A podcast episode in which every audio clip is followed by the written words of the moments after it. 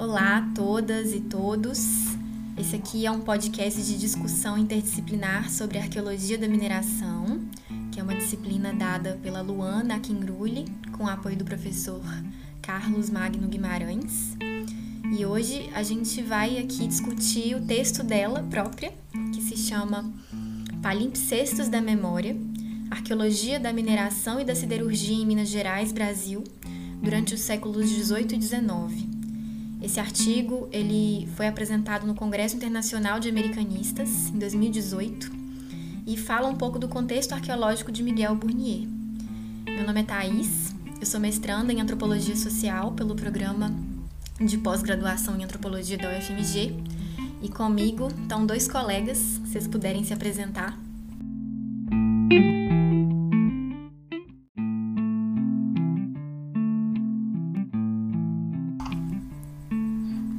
Colegas. Eu sou Elderson Nunes, aluno do mestrado do PPGAN.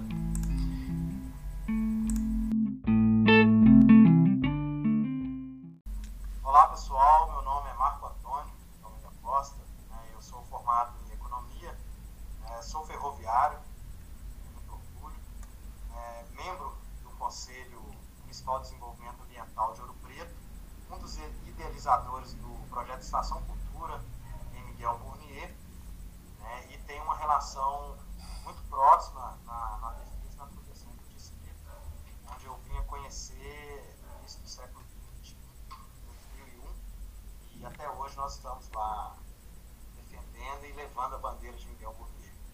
É um prazer estar aqui nesse podcast. Obrigada por estar aqui com a gente, Marco. Sua relação com Miguel Burnier certamente vai ser um ponto marcante para a gente falar um pouco desse contexto, né? Que é de pesquisa, vivência, ativismo, história. E aí, a partir disso, eu queria que você contasse um pouco para a gente como é que foi o seu primeiro contato com a cidade.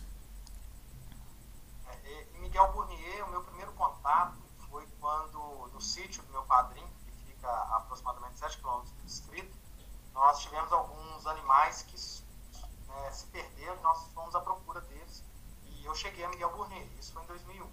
Mas eu frequento a região desde 92, mas conhecia mais Engenheiro Corrêa, que era por onde nós passávamos.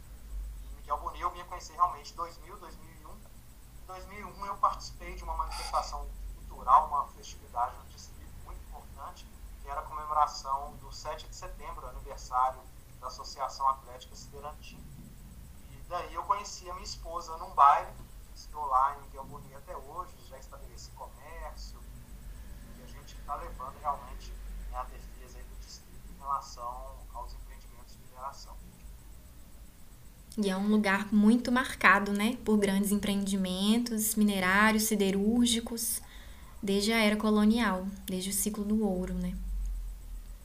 Isso mesmo. É, lá tem né, uma referência, até pela sua riqueza mineral, Miguel Burnier vem desde a época do ciclo do ouro, né, onde a Fazenda dos Caldeirões teve uma, uma, uma referência né, e também uma presença muito marcante por ser do pai de um dos inconfidentes, José Alves Maciel. Essa Fazenda dos Caldeirões, ela é, extraía ouro, né, José Alves Maciel e o Alves Maciel, o pai, eles tinham seus escravos, alguns né, relatos e também alguns registros sinalizam que Alves Maciel tinha uma relação até um pouco amistosa com seus escravos, não era aquela relação de opressão, né? ele tratava realmente os escravos como seres humanos.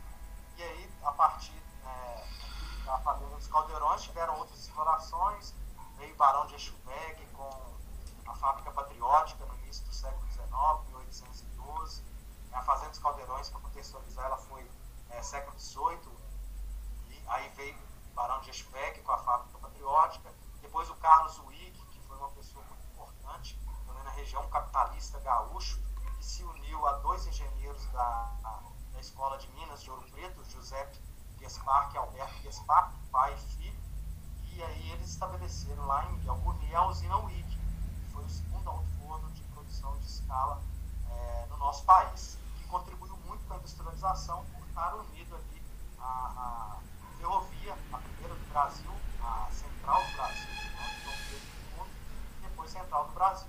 E aí a gente vem para o século XX com outras mineradoras que foram né, chegando, como a siderúrgica Barra Mansa, que também se tornou, e atualmente nós temos várias outras mineradoras, até de grande porte, que causa um, um grande impacto em relação a, a essas questões tão sociais de preservação. Mas é, é uma história muito, muito importante. Muito bem, Marco Antônio. É, Miguel Bonnier passou por esses diferentes momentos durante sua história, né? desde a extração de ouro até o estabelecimento da siderurgia. Como esses sítios arqueológicos estão hoje?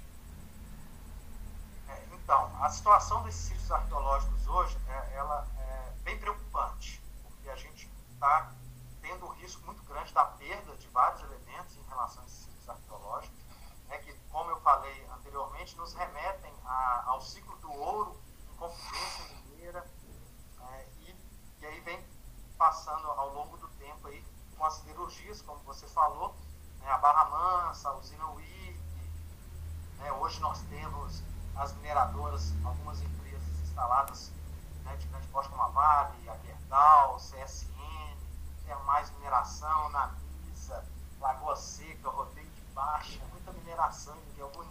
E aí, por ter essa mineração da forma que está hoje, esses sítios arqueológicos estão extremamente ameaçados, porque é, a tecnologia hoje possibilita uma, uma, extração muito maior do que era feita antigamente. E, e não há é, um, um, olhar atento dessa mineração atual com os sítios arqueológicos. Então, a gente, é, muitos estão escondidos no meio da vegetação, ao, ao, muitos despercebíveis, alguns estão sofrendo até agressões em relação a intervenções irresponsáveis. Então, sociedade civil, a gente precisa estar bem atento a essas situações e é muito importante né, ter é, essa conversa sobre a questão arqueológica e isso está sendo tratado no programa de mestrado da UFMG para que a gente possa estabelecer algumas estratégias para proteger, porque a situação realmente é de perda, infelizmente. A gente precisa unir forças e precisamos de vocês. E Marcos, sobre essa situação de decadência do distrito, é, o texto da Luana ele, ele deixa muito nítido né, a relação de proximidade entre a atividade minerária, o, escravagismo, o ciclo do ouro, a atividade siderúrgica, a ponto dela afirmar que é até difícil mensurar o impacto por conta dessa destruição sistemática do vestígio arqueológico pelos próprios grandes empreendimentos que, em tese, os estudos de impacto deveriam prevenir para proteger o patrimônio. E aí eu queria saber como é que você, enquanto né, morador ou, ou pessoa que convive muito com essa comunidade, se você puder contar para a gente como é que se deu essa, essa decadência da cidade, né? Como é que se deu esse processo de sofrimento mesmo que a comunidade tem, tem encontrado com esse, esse essa concatenação de impactos né, sistemáticos que a mineração trouxe para lá. Se você puder contar um pouquinho para a gente. Sim, claro. É, Burnier viveu momentos de auge, né, algumas decadências, é, bem, como eu falei, desde a época do ciclo do ouro, mas é, o século XXI, né, o século XX século XX que vem desde 1900. E aí nós tivemos algumas que colocou a comunidade numa referência importante, porque ali era uma, o mais importante ponto de deslocamento da ferrovia.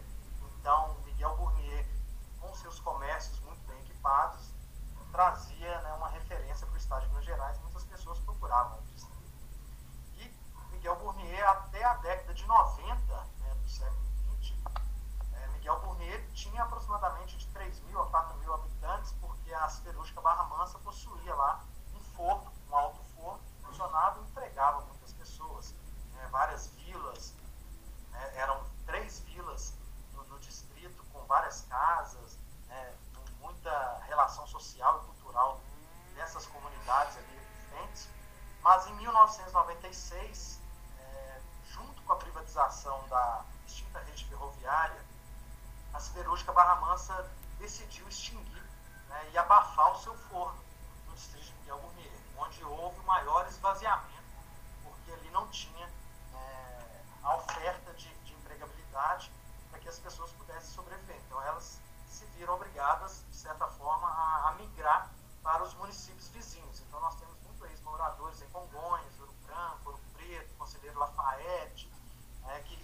regiões limítrofes ali do distrito de Miguel Burnier, que é a ponta do município. E, e desde 96 né, até a chegada da mineração que está mais próxima da comunidade, que é da empresa Gerdau, é, Miguel Burnier sofreu muito abandono, muito abandono, decadência. A, a, a, as pessoas, muitos, é, se viram né, diante de, da mão de obra na carvoaria. Os filhos, alguns deixaram de estudar poder ajudar os pais na carvoaria. Isso trouxe é, uma limitação muito grande na questão do conhecimento e do estudo desses jovens e uma geração comprometida né, em relação de 96 até a chegada da empresa Gerdau. E aí, onde, né, junto com a chegada da empresa Gerdau, a sociedade civil também se fortalecida para poder começar a, a, estabelecer estratégias e fazer movimentos para que essas gerações pudessem ter uma recuperação. Né? Mas o distrito ainda é visível esse processo de decadência que iniciou-se em 1996. Até 96 era um auge. Né? Então, era muita referência realmente da região. Mas de 96 até os dias de hoje, a gente ainda percebe claramente o abandono, principalmente do poder municipal, do poder estadual e federal não, não dão ali a devida atenção, principalmente pela riqueza que Miguel Burnier gera. Mas foi de 96 para cá e a gente está tentando ressignificar essa história, sociedade civil organizada. É, eu acho que somado esse abandono governamental e também devemos somar também a, a, a que as atividades mineradoras né, dessas grandes empresas é, como a ação dessas grandes empresas refletem na sociedade, na comunidade de microorganiense e o patrimônio histórico também, né, Mark? Sim, sim. É, a chegada de grandes empresas mineradoras, como eu falei, a tecnologia de hoje ela possibilita a extração de minérios de uma forma muito mais agressiva e, e, a forma que se estabelece os conflitos de interesses, é, tanto econômicos quanto políticos, né, no distrito de Miguel favoreceram licenciamentos onde a sociedade civil ficou aquém das discussões, é, alguns licenciamentos é, que são passíveis de, de, de questionamentos, é, condicionantes que até hoje não foram cumpridas. É, como você falou, essas empresas chegando, o, o abandono do poder público se agravou muito mais porque, é, além do abandono, a, as comunidades existentes do distrito passaram a conviver com a agressão da atividade mineradora. E a tecnologia hoje, atualmente, é, possibilita com que a agressão seja muito maior.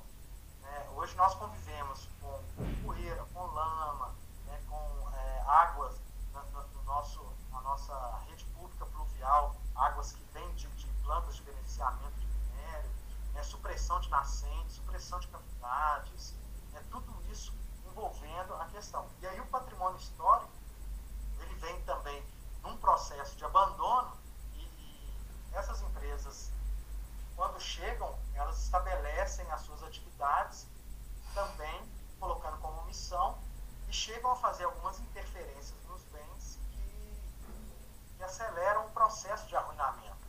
E a gente tem dois casos, né, como a igreja de Nossa Senhora Auxiliadora de Calastróis, que antes era a igreja de São Julião, que houve uma interferência em 2013 da empresa e ela abandonou o bem seja, ela tirou o telhado e encheu a igreja de madeira. Então ela acelerou o processo de arruinamento, telhado e ser cheio de madeira, a umidade toma conta e a vegetação também, inclusive da estrutura, da parede. E nós tivemos recentemente, no ano passado, uma intervenção também responsável num sítio arqueológico, que é da usina WIC, que é o maior sítio arqueológico da siderurgia em todo o mundo. Nós temos maquinários da época da Revolução Industrial e do século XIX eles fizeram uma intervenção sem autorização, sem aprovação do FAN, né, não às características e descaracterizaram o bem. Então a gente percebe que, que não só a agressão da atividade mineradora no distrito, mas há também uma agressão aos bens históricos, pelo abandono, pela omissão e por intervenções irresponsáveis. Então a gente precisa estabelecer é, defesa em relação a isso e não podemos descansar. Né? A gente tem que estar atento a todo momento.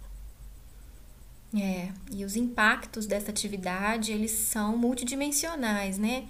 No texto da Luana, ela até usa uma expressão poderosíssima, que é a violência epistêmica, que ela fala que é uma forma de invisibilizar por meio da expropriação da possibilidade de uma autodeterminação pelo silenciamento, que é essa invisibilização pelo exercício do poder simbólico, né? Que você silencia e desmancha a memória.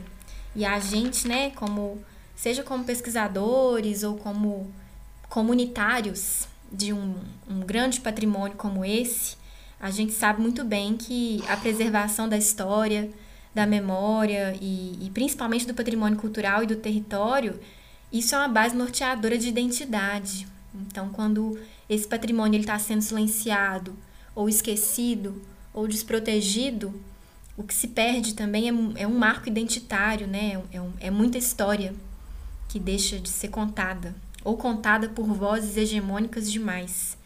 E aí, sobre isso, Marco, eu queria te ouvir também sobre como que a população está reagindo a esses grandes empreendimentos, né? Se você percebe uma, uma movimentação de resistência, algum projeto, algum tipo de mobilização comunitária que tenha acontecido? O que, que, você, que, que você percebe desse cenário todo? É, sim, a sociedade civil, ela, de certa forma, foi obrigada, motivada a se resistir. Porque em 2004, quando a empresa Gerdau compra as terras ali da, da, do grupo Votorantim, que era da antiga siderúrgica Barra Mansa, eles começam a instalar os seus, né, os seus equipamentos. Um deles é uma planta de beneficiamento de minério, que está praticamente em cima do nosso cemitério, do lado do Santuário do Sagrado Coração de Jesus.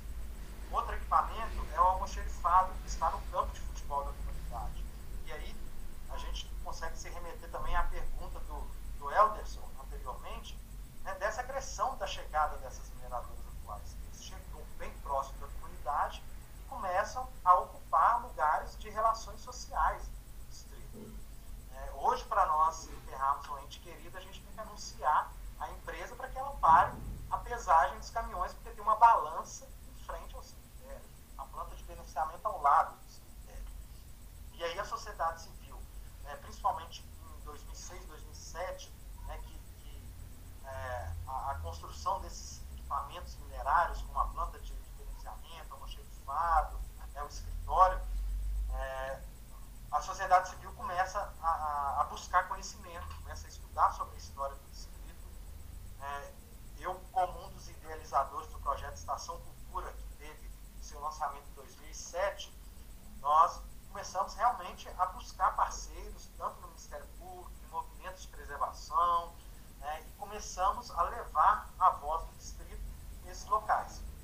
É, e, e, foi muito importante, porque no, no, no, nesse instante de que a sociedade civil começa a se articular, começa a se movimentar, surge a Coordenadoria de Defesa do Patrimônio Cultural e Turístico do Estado de Minas Gerais.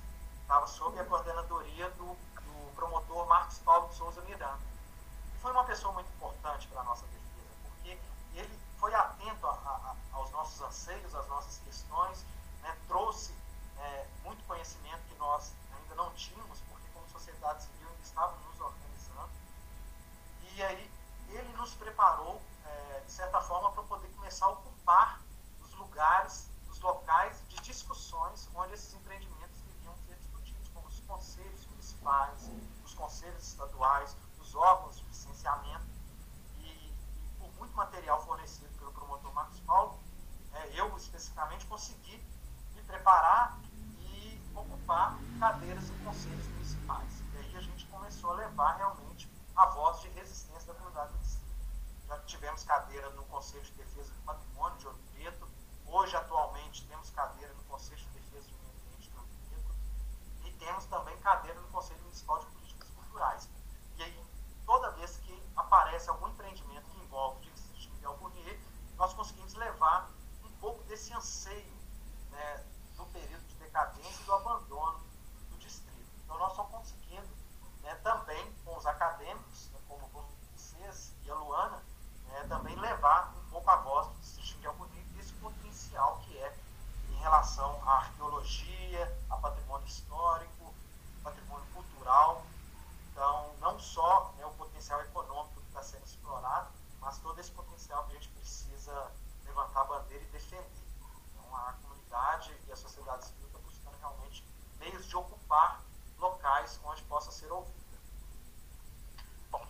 parabéns, né? Parabéns a você e à comunidade Miguel Bournier por esse ato de resistência, né?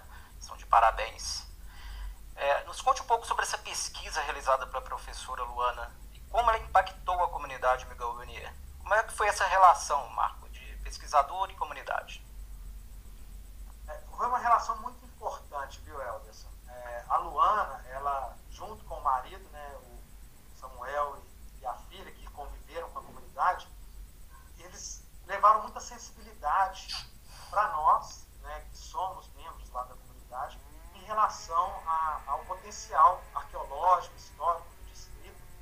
E foi muito interessante que a Luana né, e sua família conviveu com a nossa comunidade por um pouco mais de um ano, né, e ela pegou um ano que foi um ano muito importante, porque era um, foi um ano muito ativo, onde nós tivemos vários eventos que é, remetiam algumas manifestações anteriores do distrito.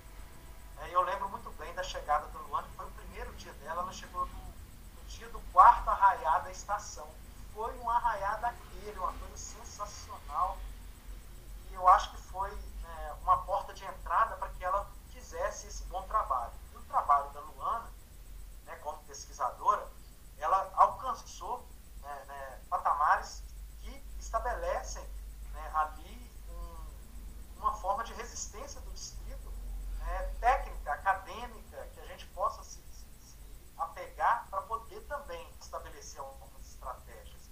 Né. Foi uma, uma tese premiada na UFMG, ela recebeu também é, honra ao mérito na Câmara Municipal de Vereadores de Ouro Preto por essa tese. E, e Miguel Burnier, na, na, nas mãos, na fala, na sensibilidade da Luana e da sua família, é, possibilitou para nós é, um respiro, um suspiro a mais de saber que a gente realmente é capaz, que a gente consegue buscar né, essa resistência tendo né, pessoas importantes envolvidas, como ela, né, a Luana, tivemos outros acadêmicos também de, de graduação, de pós-graduação, passaram, mas a presença da Luana foi marcante porque ela conviveu com a comunidade. Ela fez muitas entrevistas, escolheu muito material, participou de várias manifestações e, e aí isso trouxe até para a comunidade uma certa segurança. E hoje a gente pode dizer que a Luana é amiga da comunidade do Distrito Miguel Bonito. A gente está muito feliz de tê-la lá.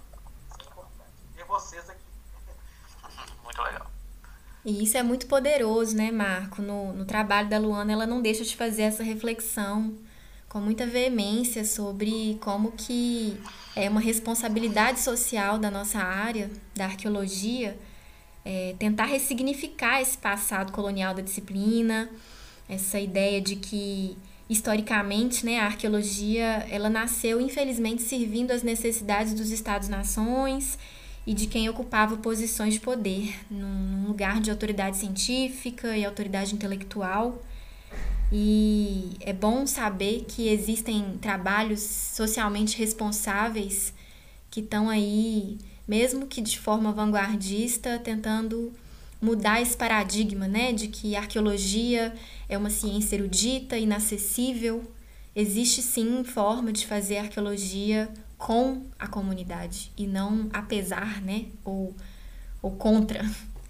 É, uma, é um trabalho bonito e potente. Então, quero te agradecer aqui pelo seu relato sensível e por trazer para a gente a importância social e o impacto social, né, que um trabalho responsável pode trazer para uma comunidade.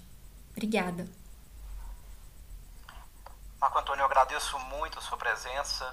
É, seus esclarecimentos foram, foram ótimos. Então, eu quero agradecer né, a Thaís, ao Elderson, né, pelo convite de participar do podcast. É sempre um prazer poder falar sobre o Distrito de Poder e de saber que, que é um material para um, uma disciplina ministrada pela Luana, né, que é uma pessoa que a gente tem muito carinho relação à nossa comunidade e à nossa de resistência. Então, agradecer né, e, e nós vamos precisar de vocês. Pode ter certeza, a gente vai precisar cada vez mais de conhecimentos técnicos, de pessoas que estejam envolvidas, que possam é, nos auxiliar e nos amparar nessa luta né, como sociedade civil diante da, das atividades mineradoras no nosso estado, principalmente aqui no distrito de Algonia, que já sofre bastante. Foi um prazer estar aqui. Obrigado, Thaís. Obrigado, Helder. Precisando, estamos aí. Obrigado. Eu te agradeço, Marco. Obrigada, gente. Grande abraço. Obrigado.